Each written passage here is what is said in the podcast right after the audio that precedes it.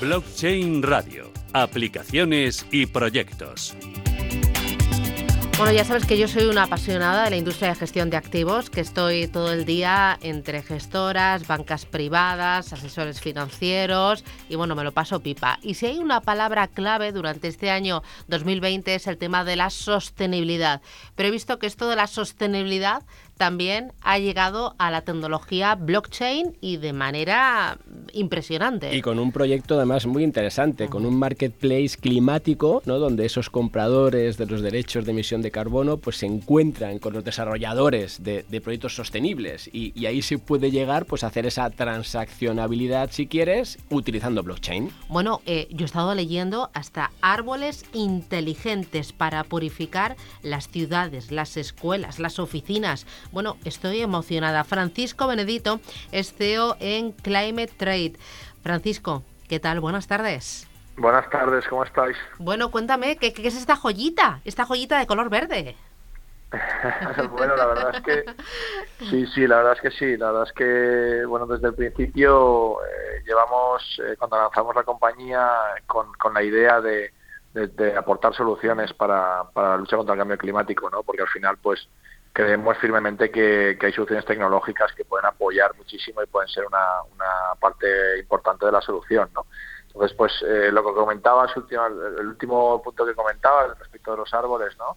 Es una solución que se llama BioUrban, son unos árboles mecánicos que llevan un componente de microalgas patentado a nivel mundial eh, que les dio un premio el, el Massachusetts Institute of Technology, el MIT, y que lo que permite es purificar el aire de las ciudades para que os hagáis una idea, como lo que harían 368 árboles. La mera fotosíntesis que hacen los, árboles, pues lo mismo hacen estos tubos de, algas que van eh, dentro del propio dispositivo, ¿no? Y luego pues expulsa oxígeno, se queda con el CO2, el nitrógeno, las partículas en suspensión, que ahí os sonará por los filtros de partículas de los coches diésel, ¿no? Pues esas partículas las, se las quedan estos, estas algas que van creciendo a base de, de esa digestión de esas partículas y expulsan oxígeno que todos respiramos.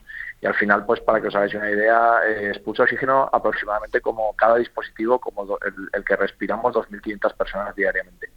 Bueno, e, enseguida me contáis em, este proyecto, el de blockchain para capturar eh, carbono de los árboles verdes y, también este marketplace que me decía Javier, pero eh, ¿cómo son los árboles estos robotizados? Que a mí esto me tienta mucho. O sea, dibújamelo a través pues de la radio. bueno, pues la verdad es que es pues es una carcasa de unos 4 metros de altura aproximadamente, eh, eh, esférica, y que bueno, pues dentro llevan una especie de reactor eh, todo potenciado por energía solar, un rato que no, no, realiza prácticamente ningún tipo de, ruido, que lo que hace es pues que meter digamos el aire hacia adentro, dentro lleva unos tubos verdes de, llenos de algas, cuatro tubos en, para ser más específico, y esos cuatro tubos son los que pues las algas se van hinchando en función, se van llenando, van creciendo en función de, las partículas que van, eh, digamos, capturando. Y bueno, no sé si te haces la idea, pero bueno, eso, es como cilíndrico, eh, ahora mismo tiene acero reciclado, pero estamos trabajando eh, y una parte de inoxidable. Estamos viendo de, de, porque siempre hay una parte inoxidable que se puede eliminar, de sustituirlo por por materiales más, eh, digamos, pues otro tipo de maderas que el problema es el vandalismo a veces, ¿no? Entonces tenemos que utilizar materiales que no se puedan romper fácilmente, ¿no? Y, ahí es donde estamos trabajando en que, bueno, pues que el conjunto del aparato no tenga ningún tipo de elemento que no sea o bien reciclado o bien natural, ¿no? ¿Y está funcionando ya esto, Francisco, o es un proyecto? Sí, bueno, hay, hay ahora mismo dos dispositivos en México eh, instalados y, bueno, pues ahora se aprueba un proyecto para LATAM donde van a ir 300 dispositivos en, 2021. Hay un proyecto muy ambicioso allí que todavía no os puedo desvelar de quién son los, los firmantes, pero ya está todo eh, cerrado. Y nosotros pues lo que estamos haciendo es empezar en Europa a través de España, ¿no? Entonces, eh, por España. Y nosotros pues representamos de forma exclusiva la tecnología. Eh, es una empresa mexicana, la propietaria y nosotros somos, digamos, su, su sociedad aquí, sus, sus comercial, eh, comercializadora exclusiva. Y oye, hablaba también yo al principio de, ese marketplace ¿no? que tenéis climático. Eh, cuéntanos, ¿qué, qué, hace eso? O sea, ¿cómo, se ponen ahí compradores y desarrolladores en contacto? ¿Qué aportáis? Y ahí dentro, pues, ¿qué, qué hace blockchain? Bueno, pues eh, os cuento, el, el, mercado, los mercados de carbono es una, una una idea que surge en el 97, es un mercado antiguo, donde ya, ya bastante, tiene bastantes años, donde al final se crea precisamente para que las empresas a nivel mundial puedan, eh, digamos, cuando las empresas que contaminan, que prácticamente son todas, ¿no? Eh, tienen que compensar esa huella de carbono, esas emisiones de CO2. Claro, hasta ahora, eh, bueno, digamos que se ponían impuestos o, o imaginaos, los impuestos son ineficientes que lo que pretenden los mercados de carbono, que es que esas empresas que contaminan paguen por esa contaminación a empresas que hacen lo contrario, es decir, que generan proyectos que reducen las emisiones de CO2. ¿no? Cada tonelada de CO2 son crédito de carbono y eso son lo que compran estas empresas. ¿no? Entonces, eh, en el 97 cuando surgió esto por una iniciativa de Naciones Unidas, donde se ha dirigido en todos los países del mundo, el problema es que eh, estaba todo manejado pues, por brokers, era todo muy telefónico, muy email, ¿no? No había ningún marketplace que lo que hiciera es, pues, eh, yo siempre pongo el ejemplo de, del campo a la mesa, ¿no? Es decir, es lo mismo, ¿no? Es decir, al final ese proyecto que hay en Chile, en Perú, en Guatemala, eh, incluso en España, ¿no? Que, genera esos proyectos sostenibles, eh, que genera esos créditos, hasta ahora tenían que ir a través de brokers y eran normalmente los brokers los que se llevaban la gran parte del pastel, ¿no? Aquí lo que pretendemos es directamente poner en contacto a, a estos proyectos a nivel mundial con esas empresas que tienen que compensar la huella de carbono y lo tienen que hacer porque a partir del año que viene pues tienen que reportar, eh, las empresas de más de 250 empleados tienen que reportar qué están haciendo en sostenibilidad y bueno, como sabéis está el, New Green Deal de la Unión Europea que eh, nos hemos comprometido no solo por el New Green Deal sino por el Acuerdo de París todos los países del mundo a llegar a cero emisiones en 2050. Por ende las empresas lo tienen que hacer también.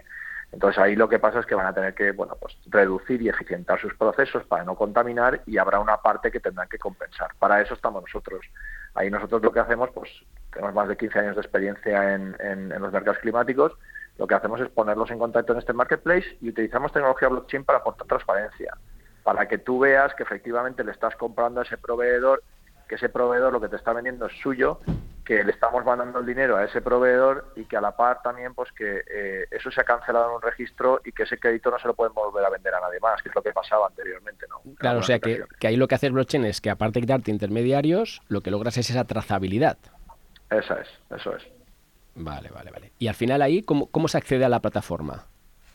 Bueno, te tienes que, hay un proceso de registro porque claro, no cualquiera puede entrar, tiene que ser un proceso de registro, cualquier empresa o autónomo puede entrar es decir, esto es un tema ahora mismo para, eh, para las empresas, estamos focalizados en el B2B y, bueno, pues al final hay que hacer un proceso de registro donde tienes que poner, pues, porque hacemos una especie de due diligence, ¿no? Un know your customer, porque es, no es un producto financiero en sí, pero es muy aproximado y tenemos que hacer un due diligence de qué empresas y, pueden entrar sobre todo a vender, ¿no? Que es lo que al final pues tenemos que tener mucho cuidado y hacemos un, estudio, un due diligence de qué empresas pueden vender. Trabajamos con con empresas a nivel mundial de muy reputadas, pues como puede ser Acciona, que tiene todos sus proyectos con nosotros a nivel internacional, empresas de Chile, de Perú, de México, de Brasil, de todas partes del mundo. Y comentabas que, el mayor desarrollo eh, es en, en, la TAM, sobre todo pues en, México, o esto ya, y, que España es como la puerta de entrada. A Europa, ¿no? Eh, bueno, lo de México te estoy hablando de los árboles. Ah, vale. Anteriormente. Ah, Eso es, una cosa distinta. Es decir, los árboles al final es una solución alternativa, es, es una área de proyectos de nuestra empresa que lo que permite es que podamos generar créditos de carbono también de esa captura de CO2 que están realizando los árboles. Entonces, esos proyectos se instalan los árboles y a la par que, que contribuyen a reducir las emisiones y que el aire que respiremos sea más limpio, a la par y obviamente esas emisiones que se están reduciendo se pueden generar créditos de carbono que luego nosotros vendemos en el marketplace. Perfecto. Y comentabas, bueno, eh, he visto ahí, eh, Francisco, otros puestos de sostenibilidad que estabais haciendo también en, en, África, en este caso. ¿Qué, se está haciendo ahí? Bueno, al final hay proyectos en todas las partes del mundo. Tened en cuenta, los mercados de carbono se crean en países emergentes, ¿vale? Es decir, el mercado de carbono en sí, cuando lo crea Naciones Unidas, el denominador común es que países desarrollados tenemos que canalizar fondos hacia los emergentes, que son los que más contaminan porque no tienen fondos para transformar sus fuentes de combustibles fósiles, ¿no? Es decir, tú le puedes decir, oye, tienes que cambiar todo el carbón, pero las, fuentes de carbón, pero es que no pueden hacerlo porque no tienen fondos. Entonces, con estos fondos es una inyección adicional. Entonces, eh, los proyectos están enmarcados en todas las partes de, países emergentes, ¿no? África, principalmente en LATAM, porque empezó en LATAM y Asia, hay muchos proyectos en China, muchos proyectos en India y luego está por todo la TAM. Y ahora, y África, pues un poco levantó la mano y dice, oye, yo aquí también tengo que hacer cosas, ¿no? y, sobre todo en, África son proyectos de reforestación para que no se, porque al final de los problemas es que hay muchas áreas que la deforestación del planeta está yendo a ritmos muy acelerados porque se está transformando los bosques en agricultura, ¿no? En, en agribusiness, ¿no? Y al final, pues ese agribusiness, esa agricultura tan extensiva muchas veces no es sostenible y, no captura ese CO2 que los bosques sí capturan. Con lo cual hay muchos proyectos de conservación de bosques en África y de reforestación de zonas degradadas. ¿no? Y ahí es donde tenemos también proyectos para, pues no solo de créditos de carbono, sino también pues, proyectos que no generan esos créditos, pero que ayudan a comunidades. ¿no? Ya. Estaba pensando, Francisco, eh, qué trabajo más bonito, ¿no? Y qué... Mm, eh, la verdad es que sí. la verdad es que sí. Sí, sí, sí. Lo tenéis que pasar pipa. Y en un momento ideal, porque, porque tienes toda la atención centrada con el tema de sostenibilidad, tienes un marketplace eh, utilizando tecnología de vanguardia, con esa trazabilidad, que es lo más importante. Es que combinas ahí como el gran desafío, que es el cambio climático, con la gran herramienta que es la tecnología.